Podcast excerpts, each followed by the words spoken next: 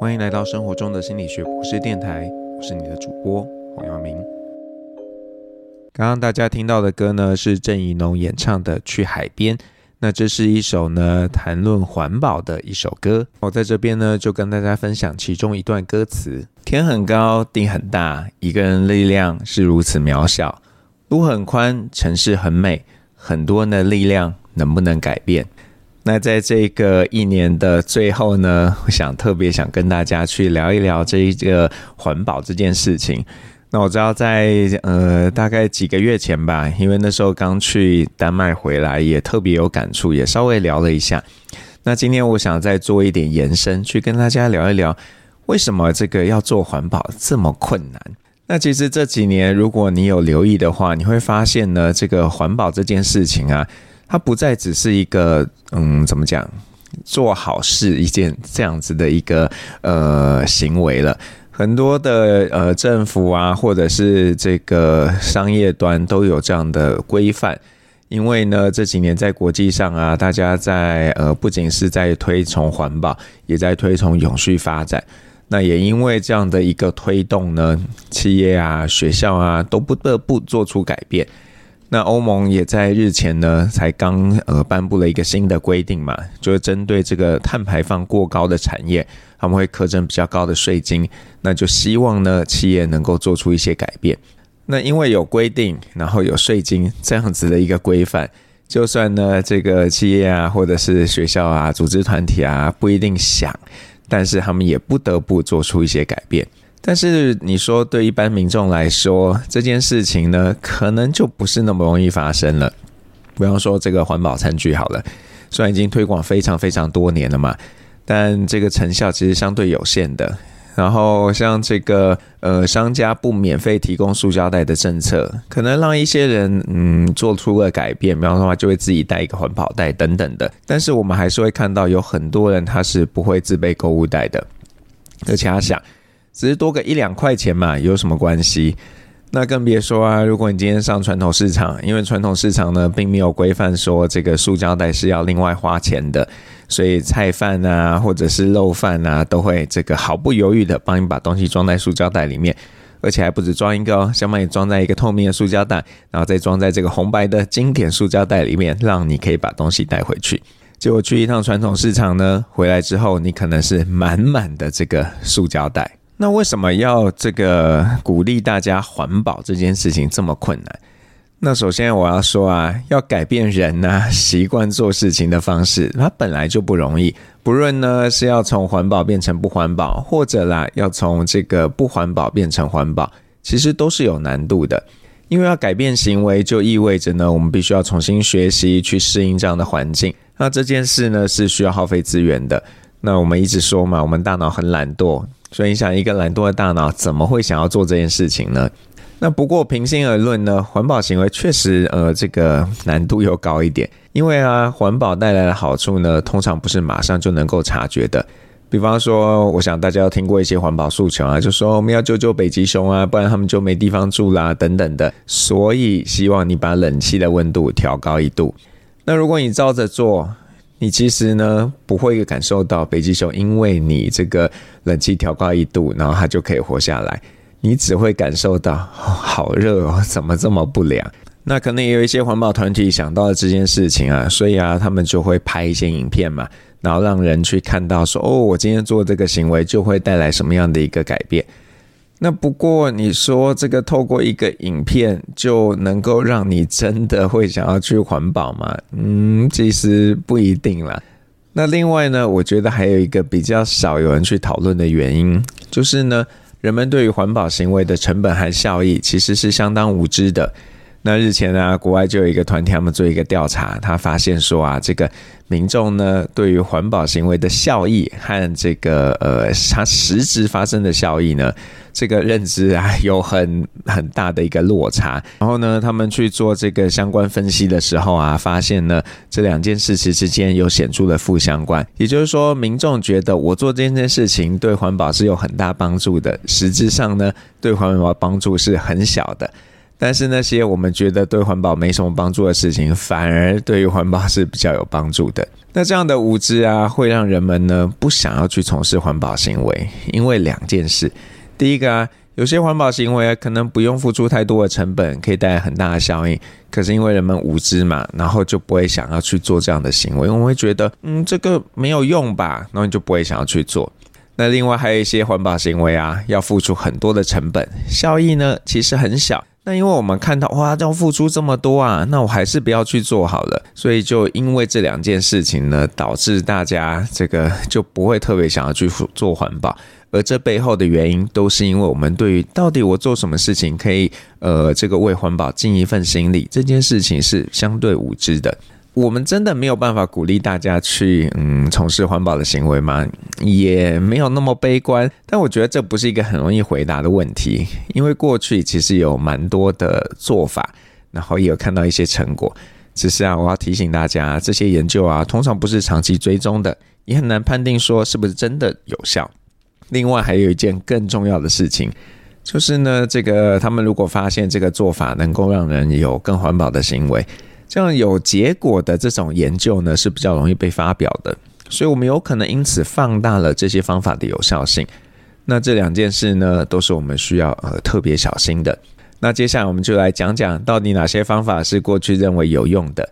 那第一个就是利用奖赏，比方说现在用这个用环保杯买饮料可以省五块钱，就是一个利用奖赏来这个鼓励大家从事环保行为的做法。那或者呢，像电力公司啊，也会依据这个，你如果用电用的比较少，它就给你不同比例的折扣。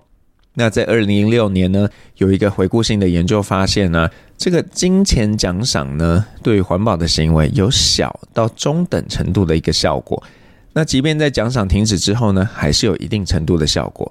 那这个回顾研究啊，它也另外发现了，这个对于回收这个行为本身呢，金钱是比较有帮助的。但是呢，如果你希望呢，民众用更环保的方式来旅行啊，等等的，那要用别的奖赏是比较有效的。此外啊，如果强化的方式是呃有变动性的，效果呢也会比起固定的方案是更好的。那什么叫做这个可变动性呢？就像说啊。如果啊，你今天去回收宝特瓶嘛，那固定的方案就是你回收一个就得到多少钱。那变动的方案呢，就是诶，你今天回收一个，有可能没拿到钱，但是呢，你回收两个的时候，有可能突然拿到很多钱。就是把这个呃赌徒的心态绑在里头，那这个呢，会让人们更想要去从事环保行为。那其实，在心理学研究上面啊，也会看到这种变动性的一个强化制约方式，确实对于行为改变是比较有效果的。那第二个常被使用的呢，就是利用社交的元素，比方说啊，让你知道哦，有多少人也是从事环保行为的，或者呢，诶，你这个这个用电量啊比别人高多少，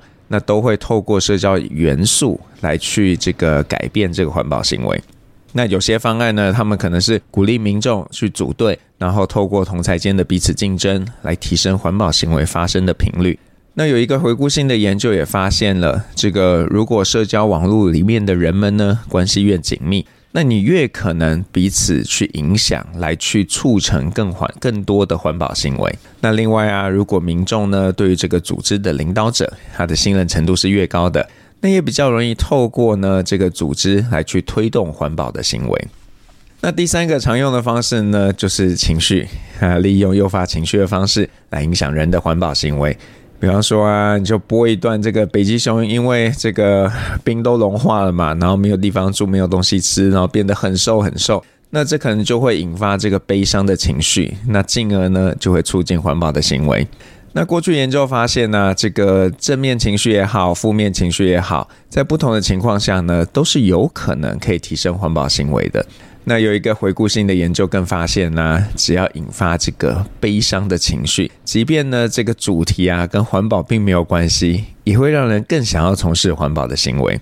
那虽然呢这个情绪看起来很像很直接嘛，然后又可以带来环保的行为。可是研究发现呢，这个情绪带来的效果啊，其实不太持久，甚至有时候不到一天就没效了。那虽然看起来诶很像这个研究上面发现还蛮好的，人们应该是很环保的，怎么会这么困难呢？嗯，我想大家需要知道一件事情啦，就是说，当我们说这个呃某某方式呢能够改善环保行为，这个的意思啊，并不是说你就从零变到一百。而是说呢，哦，当我有这个做法的时候，你的环保行为可能是五；当没有的时候，你的环保行为可能是三。那因为五跟三之间，如果统计上有显著的差距，我就会说我这个做法是有效的。可是你的满分可能是一百分啊，那如果你只有五分，其实相对来说，这个帮助还是非常非常有限的。那也就是说，虽然刚刚讲的很多这种回顾性的研究，它都不是单一研究，可能是回顾了几十个研究，然后看起来是有效的，但是，嗯，跟大家想象的，真的要能够去，呃，让这个地球环境恶化状态扭转，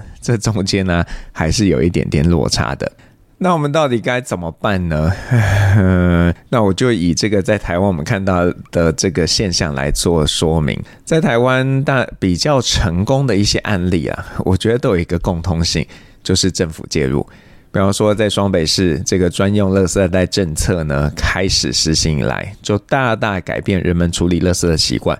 我记得那时候看过一个报道，就说啊，因为开始征这个垃圾袋的费用呢，这个永和的垃圾呢就少了三分之一。也就是说，大家以前可能觉得啊没关系啊，我就把厨余什么全部都丢在那个垃圾袋里面拿去丢。但是呢，今天垃圾袋要花钱。其实你说垃圾袋费用很贵吗？也没有很贵。但就这样一点点的这个小小的一个费用，就让人们觉得好吧好吧，那我就来做环保。那这件事情当然是好的啦，因为啊，这个政府没有特别怎么样嘛，然后他只是说啊，我们这个塑胶袋要收一点钱，然后就造成这个行为的改变。那你说像这个购物不提供这个免费的塑胶袋或者塑胶吸管等等的，这些其实都跟政策是有关系的。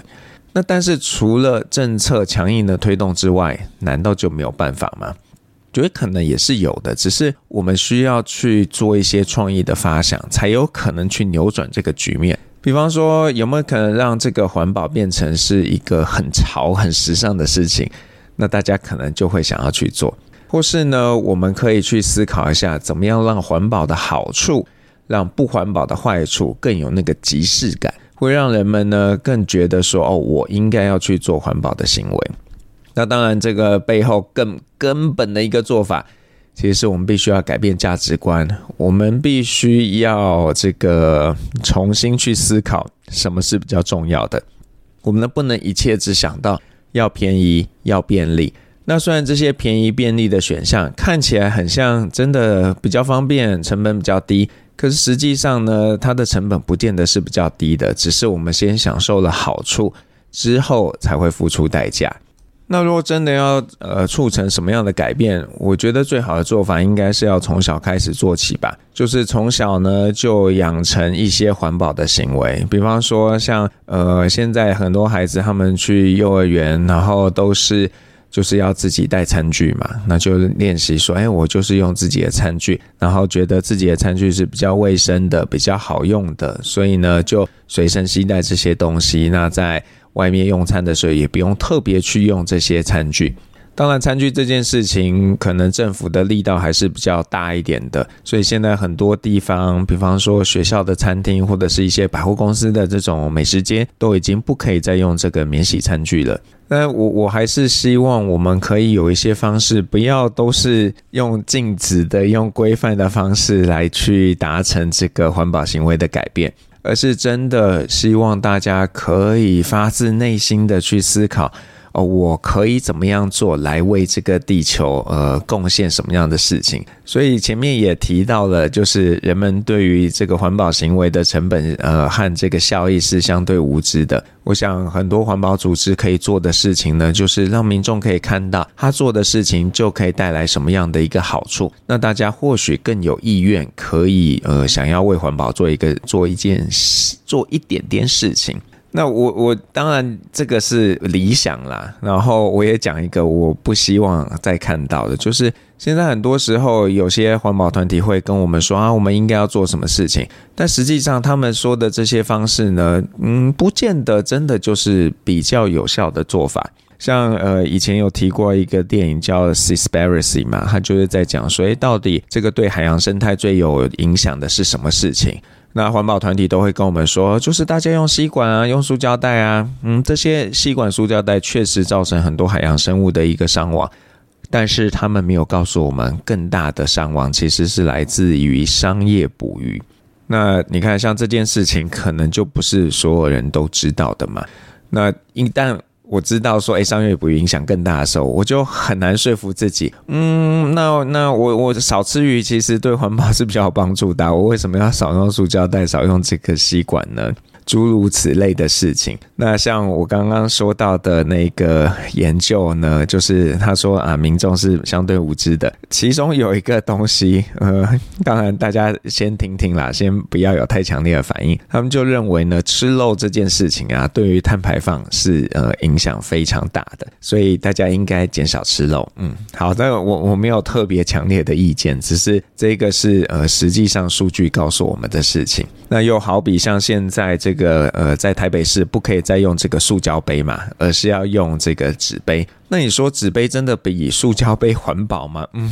可能并不见得哦，因为这个纸杯为了要让它可以呃耐热，然后又可以这个承载一些可能有这个呃油脂的这样的一个东西，所以它得要上一些涂层。那这些涂层本身呢，可能对环保也不见得是呃比较有帮助的。所以我想，呃，这个有发自内心的想要去做环保很重要，可是也要有正确的知识，知道说哪些事情是真的环保，哪些事情不是环保的。那就希望呢，我们都可以尽一份心力，毕竟地球真的只有一个。然后在这个年末要这个许下新愿望的时候，我希望呢，大家可以把。更环保，当做是一个其中一个你在新的一年想要实践的目标，那就先预祝大家这个在新的一年呢都可以心想事成。